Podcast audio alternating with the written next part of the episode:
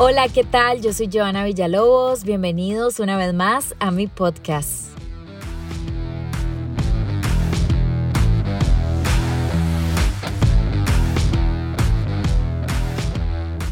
Hoy vamos a hablar de una de las polémicas más sonadas en nuestro país y en toda Latinoamérica en las últimas semanas, Pietra Verdi. Vamos a escuchar historias de personas que fueron estafadas y también vamos a conocer un poco sobre cómo funciona uno de estos nuevos negocios de plataformas digitales que obviamente nos ofrecen el cielo, la tierra y las estrellas, pero que al final del día no son nada más que una estafa. Bueno, sí, a mí me ofrecieron ingresar a esas plataformas de que hasta poner 100 mil colones, creo que 25 mil también me habían dicho, para que probara y de ahí en adelante lo, lo, que uno quisiera hasta, de hasta el límite de 10 millones, una cantidad grande de plata. Entonces usted metía eso y en no sé cuánto tiempo le reintegraban como un 20%, lo que le decían a uno como que en cuatro meses recuperaba la inversión y ya empezaba a ganar. En mi caso fue mi novio que se metió. Resulta que un compañero de trabajo vino y les contó y ya todos los compañeros habían ingresado, casi todo el departamento.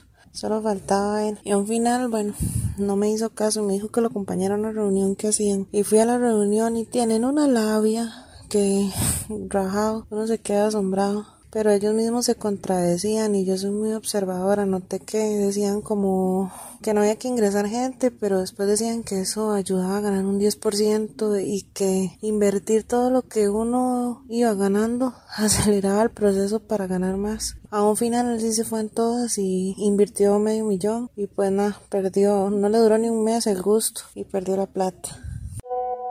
Yo siempre he pensado honestamente que todas estas empresas que vienen hacen, que dicen que lo van a hacer millonario uno, pues son una estafa. Pero un buen amigo mío, un compa, se metió Pietraverdi y de yo veía que el MAE sí le, sí le iba bien, o sea, generaba dinero y el MAE invertía y lo que generaba, digamos, se dejaba una parte y lo otro invertía. Entonces de ahí me hizo pensar que sí, que sí era bueno el asunto, o sea, que no era, que no era una estafa. Entonces decidí invertir, gracias a Dios, digo yo, muy poquito dinero, 43 mil colones, a ver qué, para intentar. Y al final pasó todo esto, entonces perdí la plata y yo le eché tierra, como dicen. Eso sí, conozco gente que perdió 2 mil, 3 mil dólares, 2 millones y medio, o sea, muchísimo dinero. Sin duda es una noticia muy triste para todas las personas que fueron estafadas porque créanme, son miles. Pero de un día para otro, su líder, mediante un comunicado de prensa, afirma y declara que ya no podía pagarle más a las personas y que éstas tampoco pueden sacar el dinero que invirtieron. O sea, ¿qué pasó con esa plata? ¿Dónde estás? Hoy entre mis invitados especiales se encuentra Daniel Suchar que nos va a explicar un poco sobre cómo funciona este negocio fraudulento.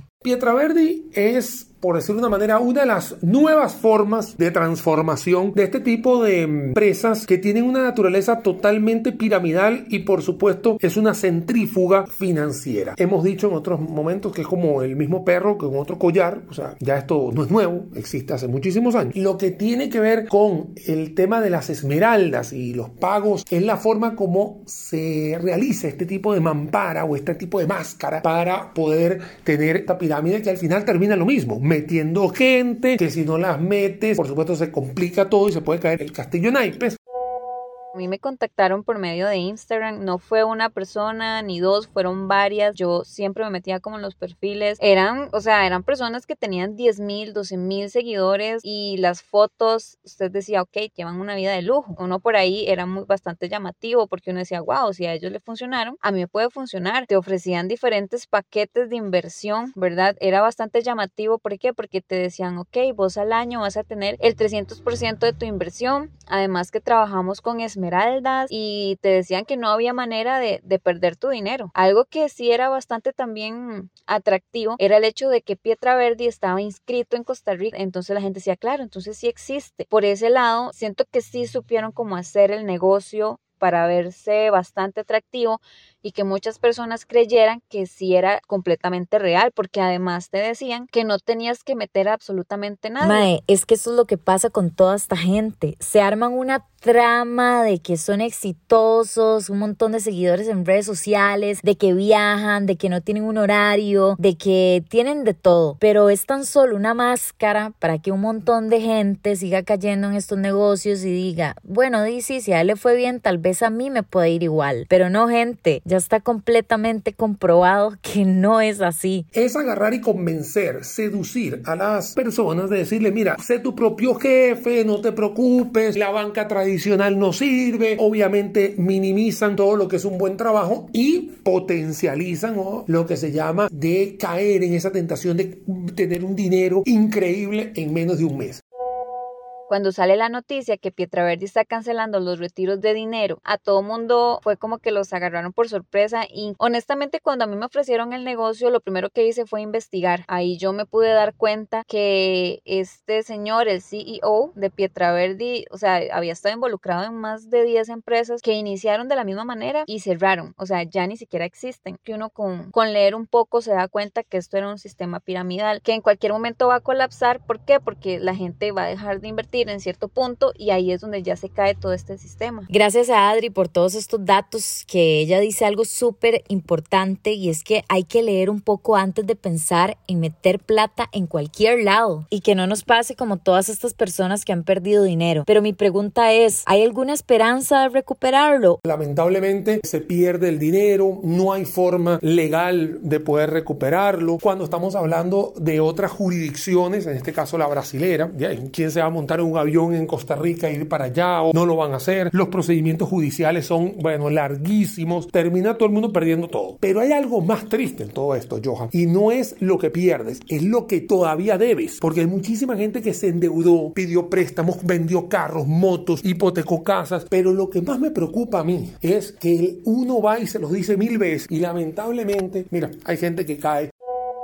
Sucede que era un tema que se veía venir, como buscar en Google la palabra Pietra Verdi. Eso fue lo único que hice. Y la misma, el mismo buscador me ponía a mí la palabra estafa a la par y abajo de ello me encontraba yo con muchos artículos de economistas de renombre, con personas con libros a su favor diciendo que Pietra Verdi era una estafa y que era insostenible. El tema acá ya un poquito más en los números era que ellos estaban dando unos retornos que no se podían sostener, eran imposibles, un 1.2% diario que equivalía como un 25% mensual.